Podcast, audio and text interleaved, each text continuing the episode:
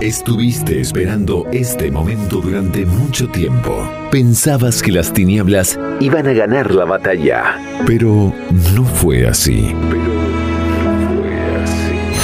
Tu corazón late al ritmo del Espíritu Santo en una tarde que solo se puede vivir una sola vez en tu vida. Una sola vez en tu vida. Ayer, hoy, mañana. La gracia está actuando. María está intercediendo por sus hijos. Que empiece a sonar el coro de los ángeles. Empieza una nueva forma de escuchar la radio. Segunda temporada del Cenáculo de la Inmaculada. Ama, sirve, reza, entrégate a Jesús.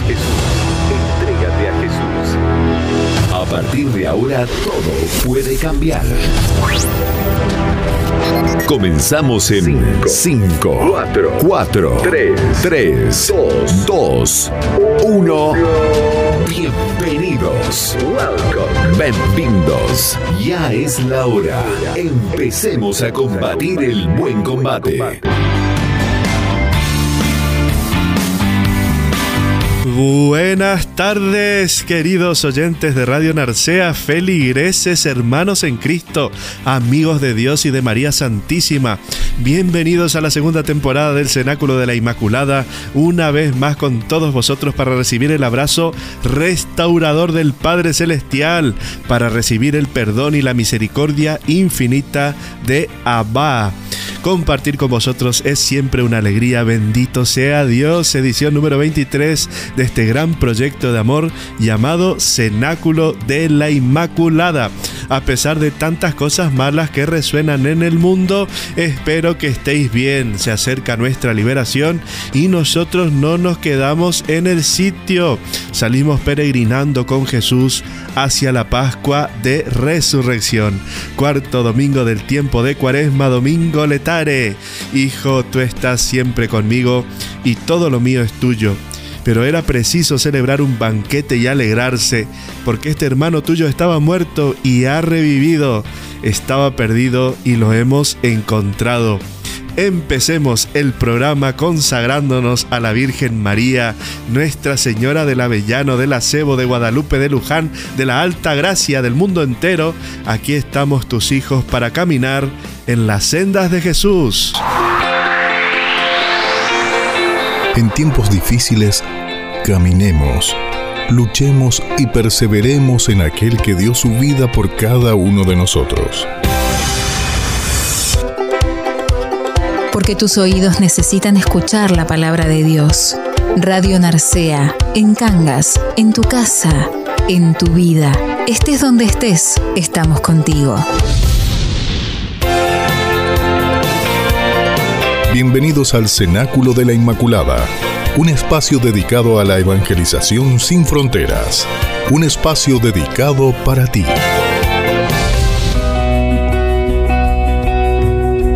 Empezamos este programa de hoy haciendo la consagración al Inmaculado Corazón de María, por supuesto una versión más cortita, pero siempre es bueno rezar y poner a disposición nuestra vida en las manos de nuestra Madre, la Virgen Santa, que nos cuida, que nos protege y que nos lleva a Jesús. Oh Virgen María, queremos consagrar hoy nuestro hogar y cuantos lo habitan a vuestro purísimo corazón. Que nuestra casa, como la tuya de Nazaret, llegue a ser un oasis de paz y felicidad, por el cumplimiento de la voluntad de Dios, la práctica de la caridad y el abandono a la divina providencia que nos amemos todos como Cristo nos enseñó. Ayúdanos a vivir siempre cristianamente y envuélvenos en tu ternura. Te pido por los hijos que Dios nos ha dado, por todas aquellas personas necesitadas que no conocen todavía a Dios, para que los libres de todo mal y peligros del alma y cuerpo, y los guardes dentro de tu corazón inmaculado. Dígnate, Madre nuestra, transformar nuestro hogar en un pequeño cielo, nos consagramos todos a vuestro corazón inmaculado. Amén. Cenáculo de la Inmaculada. transmitiendo para todo el planeta Tierra desde la red de redes. Llevando la palabra de Dios a rincones inimaginables de tu corazón. El Espíritu Santo encenderá tu vida. Ábrete a la gracia. No temas, solo ten fe. Disfruta de la temporada número 2. Temporada número 2. No temas. Saludos navegantes de la gracia divina. Saludos a todos los oyentes del universo digital, amigos de Chile, República Dominicana, Brasil, Argentina, México, Paraguay, Bolivia, Estados Unidos, Puerto Rico, etc. Y a los que estáis en España desde Pola de Allande, un rinconcito del suroccidente asturiano rompiendo las fronteras del sonido. Saludos a yandeses, cangueses, tinetenses, gente linda de Dios, pueblos, parroquias, familias, amigos, desconocidos y conocidos, gente que escucha por primera vez este programa. Que Dios os bendiga siempre. Empezamos poniendo batería al alma y al corazón. Empezamos escuchando el Santo Evangelio y su reflexión. La palabra de Dios puede cambiar tu vida. Contáctate con el Espíritu Santo Conéctate con el amor divino. Edifica tu vida. Abre tu corazón. Se acercaban a él todos los publicanos y pecadores para oírle. Pero los fariseos y los escribas murmuraban diciendo, Este recibe a los pecadores y come con ellos. Entonces les propuso esta parábola. Un hombre tenía dos hijos. El más joven dijo a su padre, Padre, dame la parte de hacienda que me corresponde y les repartió la hacienda. A los pocos días, el hijo menor, reuniéndolo todo, se marchó a un país lejano donde malgastó su fortuna viviendo con desenfreno. Cuando lo hubo gastado todo, se declaró un hambre extrema en aquella región y comenzó a pasar necesidad. Fue y se ajustó con un hombre de aquel país que le mandó a su hacienda a guardar cerdos. Deseaba saciar su hambre con las algarrobas que comían los cerdos, pero nadie se las daba. Recapacitó y se dijo, ¿Cuántos jornaleros de mi padre tienen pan en abundancia, mientras yo aquí me muero de hambre? Me levantaré, iré a mi padre y le diré, Padre, he pecado contra el cielo y contra ti. Ya no soy digno de ser llamado hijo tuyo. Trátame como a uno de tus jornaleros. Se levantó y fue hacia su padre. Cuando todavía estaba lejos, lo vio su padre, y lleno de compasión corrió a su encuentro, se le echó al cuello y lo cubrió de besos. Le explicó el hijo, Padre, he pecado contra el cielo y contra ti, ya no soy digno de ser llamado hijo tuyo. Pero el padre dijo a sus criados, Sacad enseguida el mejor vestido y ponédselo, ponedle un anillo en su mano y sandalias en sus pies. Traed el ternero cebado y matadlo, comamos y celebremos fiesta porque este hijo mío estaba muerto y ha vuelto a la vida, estaba perdido y ha sido hallado. Y comenzaron a festejarlo. El hijo mayor estaba en el campo, y al volver, cuando se acercaba a la casa, oyó la música y los cánticos, y llamando a uno de los criados le preguntó qué pasaba. Este le dijo, Ha llegado tu hermano, y tu padre ha matado el ternero cebado por haberle recobrado sano. Se enfadó y no quería entrar, pero su padre salió y trató de convencerlo. Él contestó a su padre, Ya ves cuántos años que te sirvo sin desobedecer ninguna orden tuya, y nunca me has dado un cabrito para festejarlo con mis amigos. Y ahora que ha llegado ese hijo tuyo, que disipó tu fortuna con malas mujeres, le matas el ternero cebado. Pero él respondió, Hijo, tú estás siempre conmigo, y todo lo mío es tuyo. Convenía festejarlo y alegrarse, porque ese hermano tuyo estaba muerto y ha vuelto a la vida, estaba perdido y ha sido hallado. El corazón de Dios siempre está esperando nuestro regreso. Dios en su infinita misericordia está siempre dispuesto a acogernos. Es hermoso ver cómo Dios trabaja en nosotros. Él deja las 99 ovejas para venir a nosotros os digo que así habrá más alegría en el cielo por un pecador que se arrepiente que por 99 justos que no necesitan el arrepentimiento.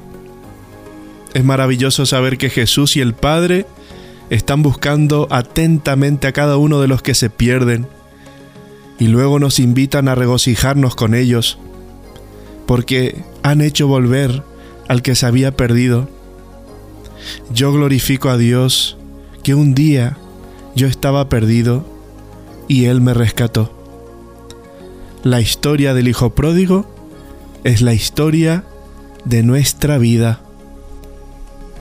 La parábola del Padre Misericordioso y sus dos hijos es uno de los pasajes bíblicos más bellos donde me identifico a veces con el Hijo Pródigo y a veces también con el Hijo Mayor. ¿Cuántas veces decimos al Señor, Padre, dame mi parte de la herencia? Y el Padre repartió los bienes entre ellos. Reconozco que por muchos momentos quise conducir mi vida, y Dios, que es un Padre amoroso, me dio la libertad. En todos estos momentos, sin embargo, sufrí mucho. Así que aprendí que necesitamos pedirle al Espíritu Santo equilibrio, templanza, sabiduría, para estar siempre en la voluntad de Dios, sabiendo que su voluntad es lo mejor para nosotros. Es triste ver cómo derrochamos todo lo que tenemos lo que el Señor nos da, debemos hacer buen uso de los dones, de los talentos que Él nos concede. Ya no podemos derrocharlos. Muchas veces tocamos fondo y nos parecemos a los animales. Perdemos nuestra dignidad. Pero mirando al Hijo pródigo, nos damos cuenta de que cuando Él recuperó el sentido y vio todo lo que quedaba, no dudó en volver a su Padre. Ese soy yo, ese somos nosotros. El regreso fue maravilloso y siempre lo será. Así nos acoge el Padre cuando volvemos a Él. El Padre nos cubre de besos, de cariño, de amor, de bendiciones. En fin, de todo lo que buscamos allá en el mundo, pero que solo en la casa del Padre, cerca de Dios, podemos encontrar. También es interesante ver que el Padre siempre nos está esperando en todo momento. El corazón de Dios espera nuestro regreso. En ese momento pensamos, ¿cuánto sufrimiento le hemos causado a su corazón amoroso? No tengo ninguna duda de que este pasaje, cuando aún estaba lejos, su Padre lo vio y se compadeció. Se refiere al momento en que decidimos cambiar de vida, la decisión de nuestro corazón. Estábamos lejos de Dios, pero Él ya divisó esta intención dentro de nosotros y supo que esto era lo más importante y es ahí que Él se llena de compasión y corre a nuestro encuentro, nos rodea con un abrazo que nos sana y garantiza el perdón es una señal de que se ha olvidado de nuestro pasado. Ya ni siquiera escucha nuestros argumentos, sino que al contrario nos regala un nuevo traje, hace con nosotros una nueva alianza y celebra nuestro regreso a la vida, porque este hijo mío estaba muerto y ha vuelto a la vida, estaba perdido y ha sido encontrado, y comenzó la fiesta. Pero una cosa os digo, no nos acostumbremos al amor de Dios. La reacción del hijo mayor es incluso comprensible. Llevaba tantos años con el Padre y siendo fiel a Él, ve lo sucedido y se revela al ver la fiesta preparada por su hermano que lo había derrochado todo. ¿Cuántas veces nosotros tampoco acogemos a los que se han descarriado, pero un día deciden volver a Dios? No abrimos el corazón al perdón ni a la acogida. Al escuchar la respuesta del padre al hijo mayor, el padre le dijo, Hijo, siempre estás conmigo, y todo lo mío es tuyo, pero era necesario celebrar y alegrarse, porque este hermano tuyo estaba muerto y ha vuelto a la vida, estaba perdido y ha sido encontrado. Nos damos cuenta de cuánto necesitamos aprender a amar y reconocer el amor de Dios que está constantemente presente en nuestras vidas. Pidamos al Señor, a partir de hoy, no mañana, que no nos acostumbremos a su amor y a su gracia, sino que sepamos vivir intensamente cada momento que nos regala, porque la vida es demasiado preciosa y necesita ser vivida en Dios, enamorados de nuestro Padre Abba. Que Dios te bendiga. Pater noster, qui es in celis, sanctificetur nomen tuum, adveniat regnum tuum, fiat voluntas tua, sicut in cielo et in terra. Panem nostrum quotidianum da nobis odie, et dimitte nobis debita nostra, sicut et nos dimittimus debitoribus nostris Et ne nos inducas in tentationem, sed libera nos a malo. Amén. Porque los hijos de María nunca perecerán. Compartimos contigo las mejores canciones. Los éxitos de la música cristiana envuelven tus sentidos. Reza, adora, alaba, bendice. Escucha la música que te llena de verdad.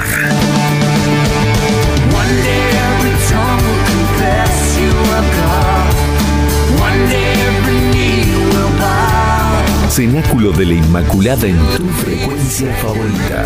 Radio Narcea. Radio Narcea. 107.5 FM.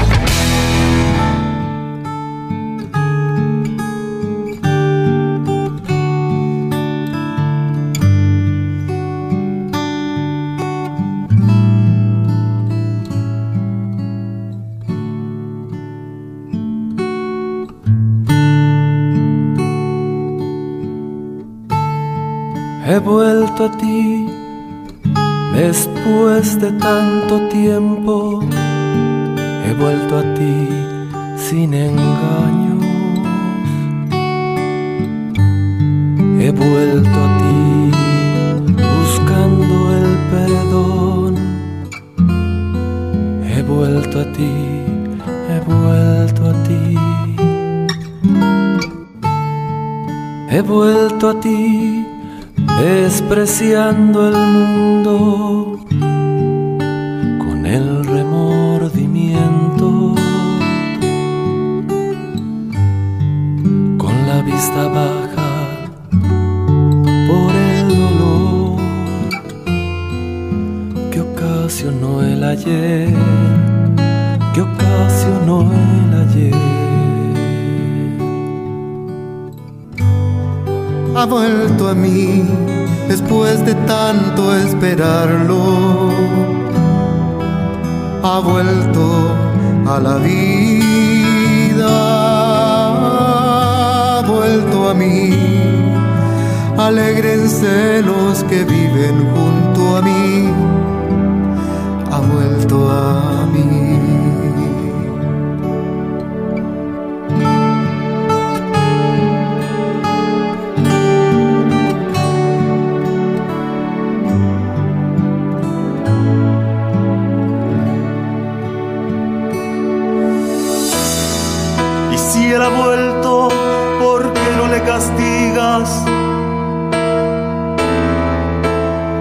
Por su daño. Y yo que siempre he estado junto a ti, nunca te he visto así, tan feliz estás aquí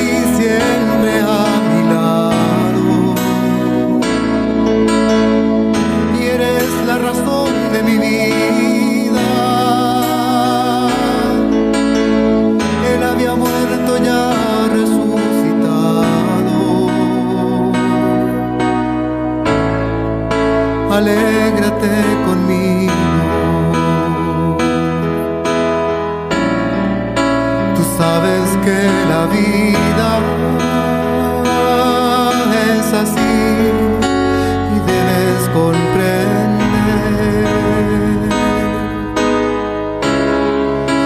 Acepta a tu hermano.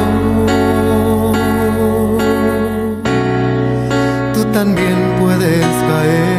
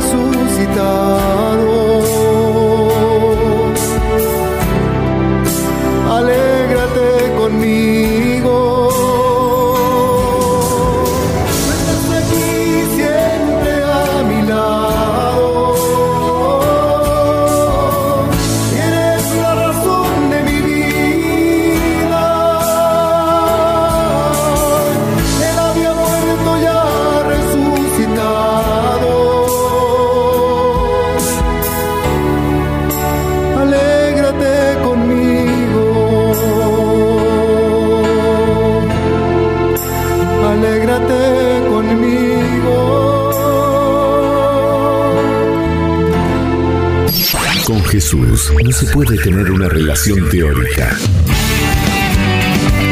ni imponerle condiciones, ni darle un nombre que no es el suyo. Tiene que ser personal y saber que es Dios.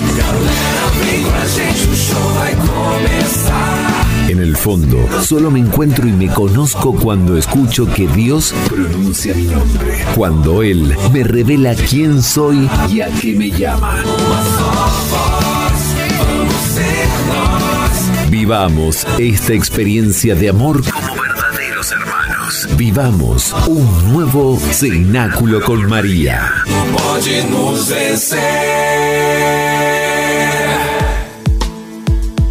Yo creo que hay que hablar un poquito más acerca de este gran evangelio que rezamos hoy, que lo leímos. Es tan grande la misericordia de Dios. Yo lo llamaría de esta manera, ¿no? el Padre misericordioso, en vez del Hijo pródigo, el Padre misericordioso. Este evangelio que, que escuchamos hoy nos da un testimonio maravilloso de la misericordia infinita de Dios, de nuestro Padre, de Abba. La primera parte de la parábola muestra la conducta pecadora y penitente del hijo menor. Hay que ver qué fuertes fueron sus pecados contra el padre. Por la pretensión de recibir su parte de fortuna paternal, rompe sus relaciones filiales con el padre. Porque según las leyes judías esta pretensión era imposible e insolente. Al hijo pródigo le falta así totalmente el amor y la obediencia a su padre y después emigra con su parte de la fortuna paterna y la malgasta hasta el último centavo. Bajo el peso de esta culpa hay que ver la actitud del padre. El padre no deja que el hijo haga todo el camino, sino que sale a su encuentro. Tampoco le deja terminar su acusación, ni le reprocha nada, sino lo besa como signo de perdón. Le da sandalias que distinguen al libre del criado hace vestirlo con el mejor traje como honor extraordinario y le regala incluso un anillo, expresión del poder que le confiere. Así le sigue considerando como hijo y celebra como una fiesta su vuelta a la casa. Piensen una cosa, así es Dios con nosotros. Hemos perdido esta capacidad de sentirnos hijos amados y a veces nos dejamos llevar tanto por nuestros pecados y por nuestro pasado, por nuestras heridas, que no podemos ver el amor infinito de Dios, que no nos dejamos abrazar por Él. Qué lindo es el beso del perdón de Dios. En el Padre de esta parábola, Cristo quiere mostrarnos la imagen de Dios Padre. Y esta actitud del Padre Celestial se puede comprender solo desde su amor paternal, porque sabemos que todo el actuar de Dios es motivado y conducido por amor y mediante amor. Pero nosotros quizás confiamos demasiado en el amor justiciero de Dios, que Él nos ama en razón de nuestros esfuerzos y méritos propios. Contamos con nuestro ser bueno para recibir el amor de Dios, para recibir nuestra recompensa bien merecida. Pero cuando somos sinceros, debemos declararnos como siervos inútiles. Así debemos reconocer siempre de nuevo que somos pecadores que quedamos con nuestras limitaciones y debilidades, que no logramos superarlas a pesar de todos nuestros esfuerzos, entonces comprenderemos que tenemos que vincular nuestra miseria personal con la misericordia de Dios, porque lo más profundo del amor paternal de Dios es su misericordia. Él ama a sus hijos no tanto por sus méritos, sino porque es Padre. Él no quiere más que amar a sus hijos sin límites. Un verdadero padre no abandona. Cuando uno de los suyos está en la miseria, siempre está preocupado y siempre está pendiente de que vuelva. Al contrario, entonces lo ama con preferencia porque sabe que necesita del Padre, sobre todo en esa situación difícil. Así lo hace el Padre en la parábola con su Hijo perdido. Así lo hace el Padre Celestial con nosotros, sus hijos no quiere decir que nosotros mismos no debamos esforzarnos, pero no tengamos por demasiado importante nuestra propia obra. En el fondo, solo es importante el amor de Dios, su misericordia y su perdón paternal. Por eso también la parábola del Hijo Pródigo debería llamarse mejor parábola del Padre Misericordioso. Para que Dios pueda actuar, Él exige de nosotros una condición, tal como lo hizo el Hijo en la parábola, que conozcamos y reconozcamos en humildad nuestra culpa, que nos arrepintamos de nuestros pecados y faltas, que confiemos en la misericordia de Dios, que volvamos a la casa del Padre. Es la misma actitud que el sacramento de la confesión pide de nosotros. Así entendemos que la parábola del Hijo pródigo y del Padre misericordioso es la parábola e historia de la vida humana, la parábola e historia de nuestra propia vida, de nuestra miseria y de la misericordia de Dios para con nosotros. Tenemos un Padre tan bueno en el cielo que nos ama a pesar de toda nuestra debilidad, más aún, quien nos ama a causa de nuestra debilidad. Volvamos a Él. Volvamos por eso filialmente hacia ese Padre tan bueno. Entreguémonos sin reservas a Él. Pongamos nuestras vidas en sus manos misericordiosas.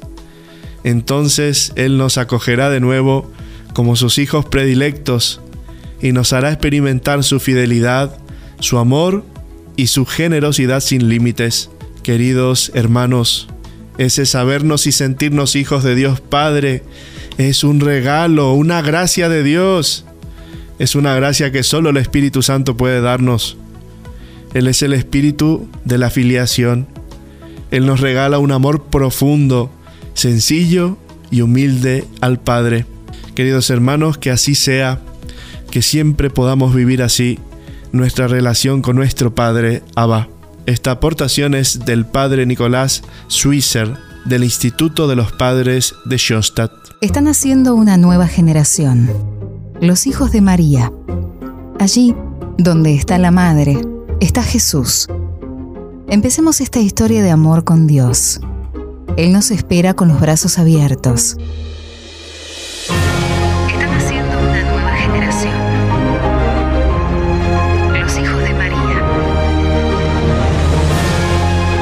sigamos luchando, permanezcamos en su amor. Llena de gracia, ayúdanos. Somos tus hijos. No dejes que el maligno enemigo nos seduzca. Tú, que estás llena del Espíritu Santo, ven a rescatarnos. Que nazca un nuevo cenáculo para que unidos a ti, todos lleguemos a Jesús.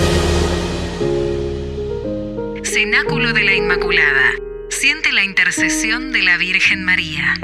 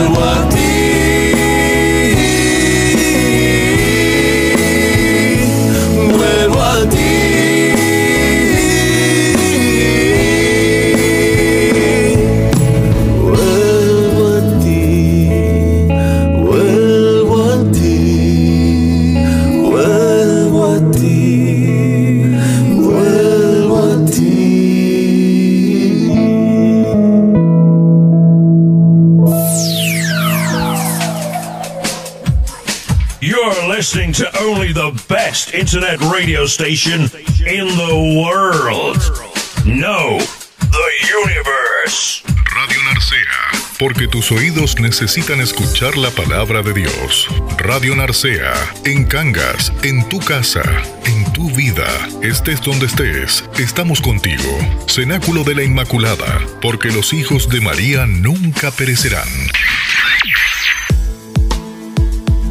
En medio de tantas dificultades generadas en todas partes del mundo, así como las guerras, enfermedades, las protestas, los disturbios en los países, las subidas de los precios, etcétera, etcétera, etcétera, los católicos cuentan con algunas herramientas que les permiten seguir manteniendo la esperanza. Vamos a sacar algunas ideas del libro La virtud de la esperanza, cómo la confianza en Dios puede llevarte al cielo del padre Philip Brochansky.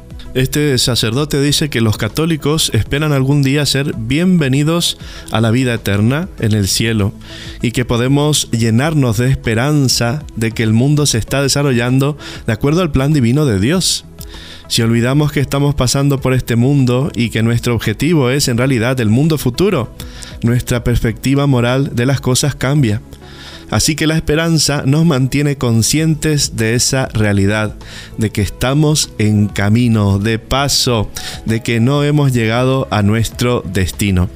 Eso marca la diferencia en la forma en que cumplimos con nuestras responsabilidades diarias, pero también del cuadro completo como que es lo que estamos atravesando en este momento. Bastante difícil y bastante caótico para todo el mundo.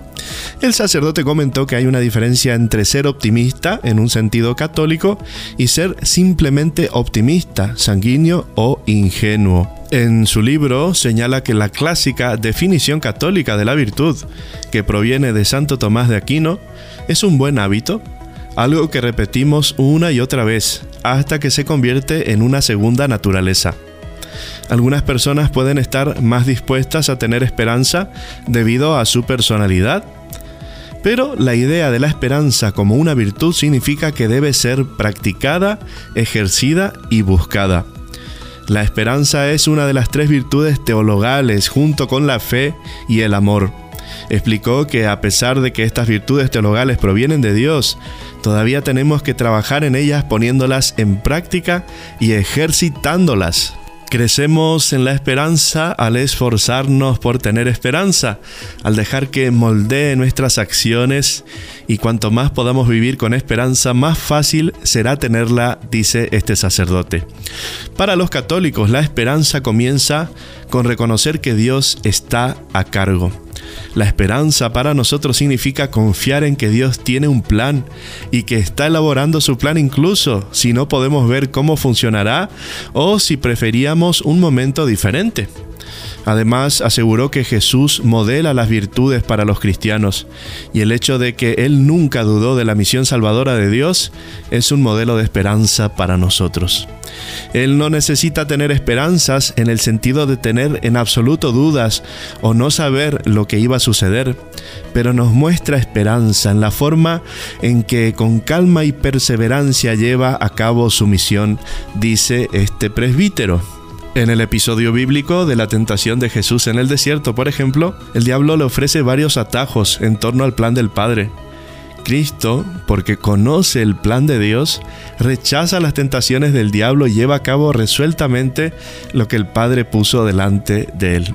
El padre Bochansky dijo que aquello que parece la ausencia o el silencio de Dios significa en realidad que está trabajando de maneras que aún no podemos ver ni percibir la esperanza nos devuelve a esa realidad de que Él nunca está ausente y aunque no puedo verlo en este momento, confío en Él lo suficiente como para esperar a que me muestre lo que puedo ser capaz en cada momento. Si hacemos nuestra parte, Dios también hará su parte y cumplirá su plan para nuestras vidas. El sacerdote recuerda que en medio de las crisis puede ser fácil asumir el mismo nivel emocional que las voces que escuchamos en las noticias y que tener esperanza en el mundo de hoy tiene mucho que ver con mantener la calma, al mantener la situación en perspectiva. No estoy llamado a salvar el mundo entero, Es posible que no pueda hacer mucho en el gran esquema de las cosas, pero en mi vocación, en mi familia, en mi trabajo, en mi círculo de amigos y en mis cosas, debo seguir haciendo la tarea que Dios me ha encomendado hacer y no entrar en pánico. El presbítero resalta que el diablo le gusta enfatizar nuestra aparente impotencia o distraernos de las tareas cotidianas más pequeñas y los actos de amor que nos han encomendado. Esto a veces puede conducir al estado espiritual de asedía, una especie de tristeza por las cosas que son bienes espirituales, indicó. También dijo que hay una cierta cantidad de justicia que podemos lograr en un mundo caído, pero que la justicia definitiva no se realizará hasta el último día de nuestra vida. La esperanza nos mantiene enfocados en este paso del viaje, un paso a la vez, una tarea a la vez, una responsabilidad a la vez. En lugar de dejar que nos asustemos o que estemos demasiado ansiosos por tener que hacer algo enorme, nos ayuda a mantener nuestros ojos en las pequeñas cosas frente a nosotros y a mantener el mundo en perspectiva. El sacerdote también dijo que ha escuchado últimamente a mucha gente ansiosa, inquieta, asustada. Esta es nuestra realidad. Todas reacciones razonables, pero aseguró que la esperanza ayuda a los cristianos a evitar que las emociones del momento los desvíen. Si alguno está abrumado o ansioso por algo, modelar la esperanza para ellos no solo ayudará a recordarles que la situación actual no es la última palabra, sino que también puede ayudar a mantener la reacción de esa persona en perspectiva. El sacerdote especificó que eso no significa simplemente decirle a las personas que están preocupadas que no se preocupen, sino modelar una actitud esperanzadora para ellas. Nuestra esperanza siempre está en alguien o algo, pero cuando nuestra esperanza está en Dios, es lo más real que existe. No puede ser una falsa esperanza, porque se basa en nuestra comprensión de quién es Dios. Si tienes un amigo que es omnipotente, se ofrece a ayudarte, debes dejarlo, agregó. Ese es Cristo, ese es Dios. El padre Bochansky recomendó leer, así como su libro, la encíclica sobre la esperanza del año 2007 del Papa emérito Benedicto XVI, Spe Salvi. La paradoja del discipulado es la libertad mediante la redención a Dios. Pero el orgullo nos hace pensar que podemos manejar todo nosotros mismos. Para reducir la sensación de impotencia, tome tiempo para orar y evaluar lo que Dios le está pidiendo que haga, aconsejó el sacerdote. Queridos hermanitos, esperemos contra toda esperanza, esperemos en Cristo, dejemos que Él tome el control de nuestra vida y que nos llene de su Santo Espíritu. En esta cuaresma, en este tiempo de desierto, necesitamos morir a muchos egoísmos, para que reine el amor de Dios en nuestros corazones. Que Dios te bendiga.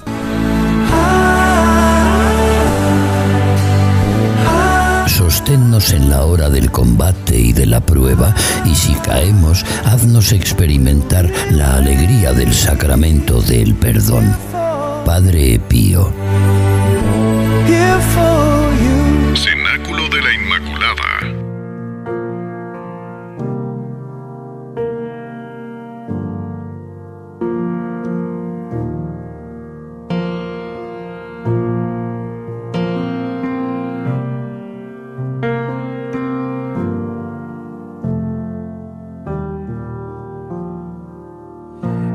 Llevado esta carga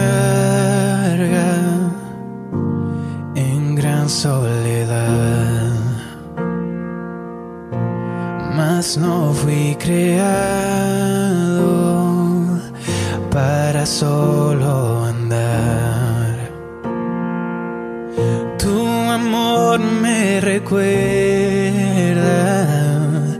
que en ti puedo confiar.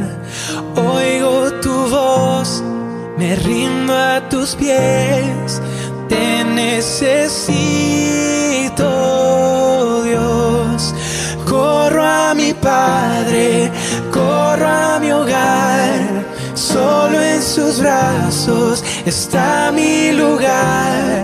Me envuelve su gracia, me da su perdón y yo corro a mi Padre una vez y otra vez y otra vez y otra vez. Oh, oh, oh. Enviaste a tu Hijo por mi redención. Su sangre fue el precio de mi salvación. Y me acercaste a tu corazón, un grande amor sin comparación. Te necesito,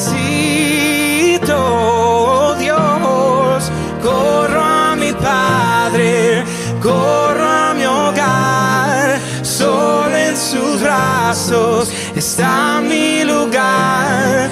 Me envuelve su gracia, me da su perdón. Y yo corro a mi Padre una vez y otra vez y otra vez y otra vez. Oh, oh, oh, oh, una vez y otra vez.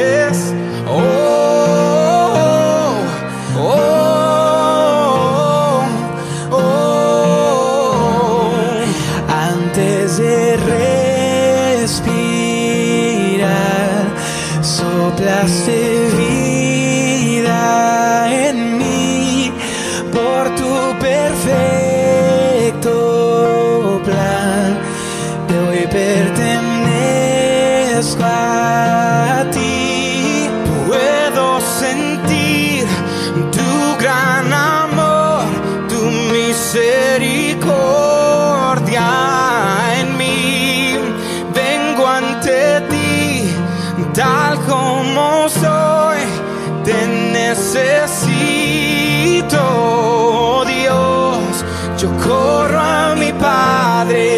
Corro a mi hogar. Solo en tus brazos está mi lugar. Me envuelve su gracia, me da su perdón. Y yo corro a mi Padre una vez y otra vez y otra vez y otra vez. Oh, oh, oh, oh.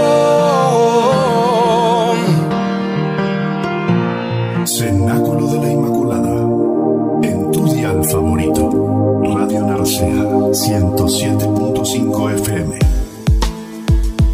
El Papa Francisco ha consagrado el pasado 25 de marzo a Rusia y Ucrania al Inmaculado Corazón de María, en un acto histórico en el que se han sumado los religiosos y fieles de los cinco continentes. El acto, que ocurre un mes después de la invasión rusa a Ucrania, eh, ha tenido lugar en el marco de la celebración penitencial 24 horas para el Señor, que ha comenzado a las 5 pm, hora de Roma, una iniciativa de cuaresma en la que el pontífice también se ha confesado. Por eso justamente en este bloque vamos a hablar sobre la importancia de consagrarnos al Inmaculado Corazón de María. Todos sabemos que el crecimiento espiritual, nuestra transformación en Cristo no es cosa fácil. Entonces es razonable que la oferta de Montfort levante sospechas, pero hay muchas personas de fiar que lo aprueban y lo promueven. Por ejemplo, el Papa Pío XI dijo que esta devoción a María es la mayor y la más aceptable. El Papa Pío X promulgó que eh, quien rezara la fórmula de la consagración mariana de San Luis María recibiría indulgencia plenaria en perpetuidad. Él mismo experimentó la eficacia de esta devoción y por ello la promovió con tanta decisión en la encíclica mariana Ad Diem Illum, donde dice que no hay camino más seguro y fácil como María para unir a todos los hombres con Cristo. Y el promotor principal ha sido eh, San Juan Pablo II, que declaró que la lectura del Tratado de la verdadera devoción a la Santísima Virgen fue decisiva en su vida y tomó como lema papal una expresión que aparece en el texto breve de la consagración mariana de San Luis María Griñón de Montfort. Soy todo tuyo y todo lo mío es tuyo. Te recibo como mi todo. Dame tu corazón, oh María, todo tuyo. Pero, ¿qué es la consagración al Inmaculado Corazón de María? Es nada más y nada menos una promesa de amor en la que se le da todo lo que uno es, todo lo que la familia es y significa, que se hace a Jesús a través del corazón inmaculado de la Virgen María para vivir plenamente entregados a la voluntad del Padre. La familia se abandona en las manos de la Virgen María para que ella ejerza su papel de madre espiritual, de mediadora de las gracias, de abogada y de reina. La meta final de toda consagración es Jesús. La Virgen María es el medio eficaz para alcanzar mayor unión con Cristo y es fuente de protección maternal contra Satanás. Por medio de la consagración los miembros de la familia han de llegar a ser como San José totalmente dedicados a Jesús y a María. Deben pedir a Dios la gracia de vivir fieles a esta consagración, reconociendo que pertenecen a los corazones de Jesús y de María, quienes de ser el centro de cada aspecto de sus vidas, decisiones, relaciones, etc. Jesús nos dio a su madre como nuestra madre espiritual para que ella nos conciba a la vida cristiana por obra del Espíritu Santo, nos alimente, nos cuide y nos lleve a la plenitud de Cristo. Cuando Jesús miró por última vez a su madre, antes de morir le dijo, Mujer, aquí tienes a tu hijo, aquí tienes a tu madre. ¿Qué quiso decirle Jesús a María? Fórmalos como me formaste a mí. ¿Qué quiso decirle a Juan? Él nos representaba a todos nosotros. Descansa en su regazo, confíate a sus manos maternales. Ella te va a santificar por el poder del Espíritu Santo. Ella se encargará de modelarte y transformarte conforme a mi imagen. San Luis María anuncia en su libro Los actos de caridad que la Virgen, como la mejor de todas las madres, hace para con sus fieles servidores. Ella los ama, los mantiene, los guía y dirige, los defiende y protege, intercede por ellos ante Dios y añade los frutos que esta devoción produce en el alma. Alcanza luz del Espíritu Santo para crecer en humildad y conocimiento personal.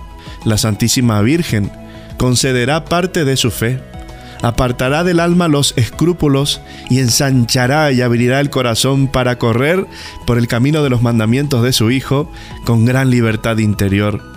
Los llenará de una gran confianza en Dios y en ella misma. El alma de la Santísima Virgen María se os comunicará para glorificar al Señor y ella dará su fruto a su tiempo y este fruto suyo es Jesucristo. Por eso cuando María nos ve a cada uno de nosotros, sus hijos, nos mira con amor, anhelando el momento en que libremente le digamos, Madre, soy todo tuyo, te pertenezco, fórmame como lo hiciste con Jesús, protégeme del maligno, llévame al paraíso. Si Dios omnipotente confió incondicionalmente en la Virgen María y puso a su Hijo unigénito en sus brazos maternales, ¿cómo no vamos a hacerlo nosotros? Cuando le demos todo a María, ella se hará cargo de nosotros y de nuestros seres queridos. Cuando estemos como ciegos en las horas oscuras, María escuchará nuestro grito desesperado, Señor, que vea, y se encargará de decirle a Jesús, mira, no tienen vino, y encontraremos una y otra vez la salida de las tinieblas para entrar en su luz maravillosa. A la hora del sufrimiento y de la cruz, María estará allí al pie de nuestro lado, abrazándonos con ternura. En las decisiones importantes, María nos mostrará el camino, la luz, la verdad y la vida. Ella será la dulce y firme pastora que nos conduzca por el buen camino. María nos lleva siempre por el mejor camino, a Jesús. En la vida cotidiana, María será nuestra educadora, la que nos forme en las virtudes cristianas. María será nuestra madre de oración, nos conducirá siempre al sagrario y nos mostrará el costado traspasado de su Hijo. nos enseñará a entrar en la intimidad de su corazón traspasado. Es un maravilloso intercambio. Le damos nuestro corazón a María y ella nos da su corazón inmaculado. A María le gusta compartir. Cuando le damos nuestro corazón con absoluto abandono, ella nos abrirá la intimidad del suyo. Conoceremos cómo es su amor a Jesús, cómo gusta su palabra, cómo contempla los misterios de su Hijo. Sentiremos como ella siente, amaremos como ella ama, dejaremos que Jesús encuentre consuelo y descanso en nosotros como lo encuentra en ella. A la hora de la muerte, María será la que nos abra la puerta del hogar definitivo, nos abrace y nos lleve a la presencia del Padre para entrar en su intimidad y permanecer allí para siempre. Queridos oyentes, queridos amigos, invito a que leáis este librito, Tratado de la verdadera devoción a la Santísima Virgen. Quiera Dios que su experiencia sea como la del Papa San Juan Pablo II, cuya fórmula de consagración mariana fue esta. Todo tuyo, María, totus tus. ¿Y cuáles son los frutos de esta consagración al Inmaculado Corazón de María? ¿Por qué fue tan importante esta consagración del Papa a Rusia y a Ucrania y también al mundo entero? permitirá a la Virgen Santísima usar libremente su poder de intercesión y de santificación para el crecimiento de nuestra familia en la gracia. La Virgen respeta la voluntad de cada uno y por eso espera a que la familia se consagre libremente, para entonces ejercer su misión plenamente. Primero hay que abrir las puertas y luego responder fielmente a todo cuanto pide la Virgen para acercarnos al corazón de Jesús la Virgen María será fuente de protección. Por la decisión libre que han tomado, su familia pertenece al corazón de María y serán protegidos espiritualmente. Les obtendrá gracias para vivir en la virtud y les ayudará a abrir sus corazones para vivir las virtudes que se encuentran en los corazones de Jesús y María, especialmente la humildad, la mansedumbre, el amor sacrificial, la pureza y la obediencia. También les ayudará a ejercer las virtudes que construyen y mantienen la unidad de la familia, como la paz, el orden, el respeto, la delicadeza, el pensar primero en el otro, la abnegación, la comunicación y sobre todo la caridad. ¿Cómo debe vivir una familia consagrada al corazón inmaculado de María? ¿Cómo debemos vivir nosotros, sus hijitos? prometiendo fidelidad a la Iglesia y a los sacramentos, especialmente la Eucaristía y la confesión habitual, por medio de la oración personal y familiar, especialmente el rezo del Santo Rosario con frecuencia, tener una imagen del corazón inmaculado de María en un lugar destacado del hogar, apoyar a su parroquia de manera que ustedes puedan, con su tiempo, con sus recursos, etc., ser generosos en las necesidades de los demás. Renovar regularmente la oración de consagración de la familia al corazón inmaculado de María y yo agregaría una cosita más a lo que hemos hablado acerca del Hijo pródigo, del Padre misericordioso. Yo creo que una de las gracias especiales que nos regala María es aprender a perdonar. Y muchas veces nos cuesta muchísimo, muchísimo, tanto daño nos han hecho al corazón, pero no nos podemos mantener en esta actitud arrogante. Debemos empezar a abrir el corazón a la gracia y perdonar a aquella persona que tanto daño nos hizo y tenemos que empezar también a recibir ese perdón, porque muchas veces nos cerramos a ese amor y a esa caricia de los demás, a ese gesto, nos volvemos una roca.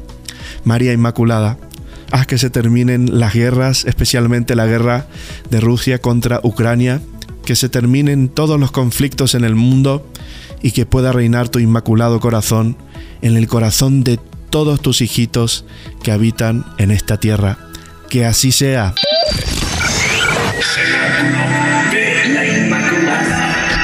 Radio. Y antes de finalizar el programa de hoy, quiero darles una recomendación final. Todavía hay tiempo para volver al Padre. Aún hay tiempo, como aquel hijo pródigo, nosotros tampoco fuimos creados para vivir lejos del Padre ni para comer esta comida asquerosa de los cerdos. No tenemos dientes ni estómagos adecuados para ello. Se necesita coraje para ponerse de pie y decir, basta, yo soy un hijo amado de Dios y me decido volver a la casa de mi papá. El camino de la vuelta no es nada fácil, pero es conocido y las puertas de la iglesia están abiertas. Basta renunciar el orgullo y doblar la rodilla.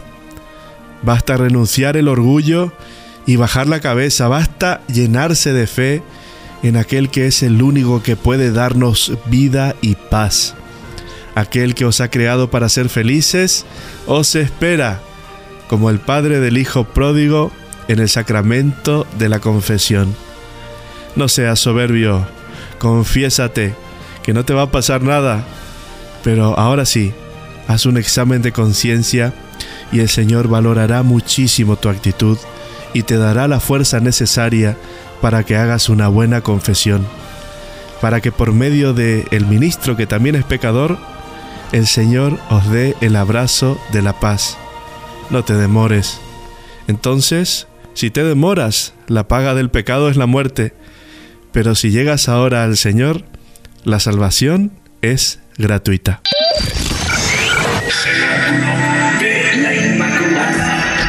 Radio Narcea Uy, uy, uy, hemos llegado al final. ay, qué, ay, qué cosa.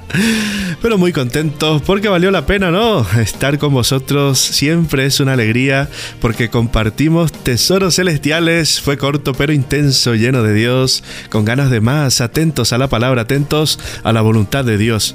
Quiero recordarles que este programa se repite todos los lunes a las 12 del mediodía en tu frecuencia favorita, Radio Narcea FM 107.5. También puedes encontrarnos en Spotify y desde TV.es transmitiendo a la red de redes.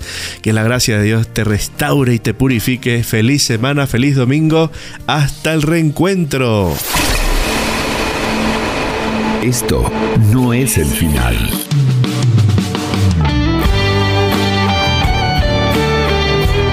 Compartimos contigo una hora de pura gracia, momentos que quedan grabados en tu corazón. salvará a los santos. Cenáculo de la Inmaculada. Cenáculo de la Inmaculada. Volveremos la semana que viene a la misma hora en tu frecuencia favorita. Que la gracia de Dios inunde tu corazón y te llene del Espíritu Santo. Rezamos por ti.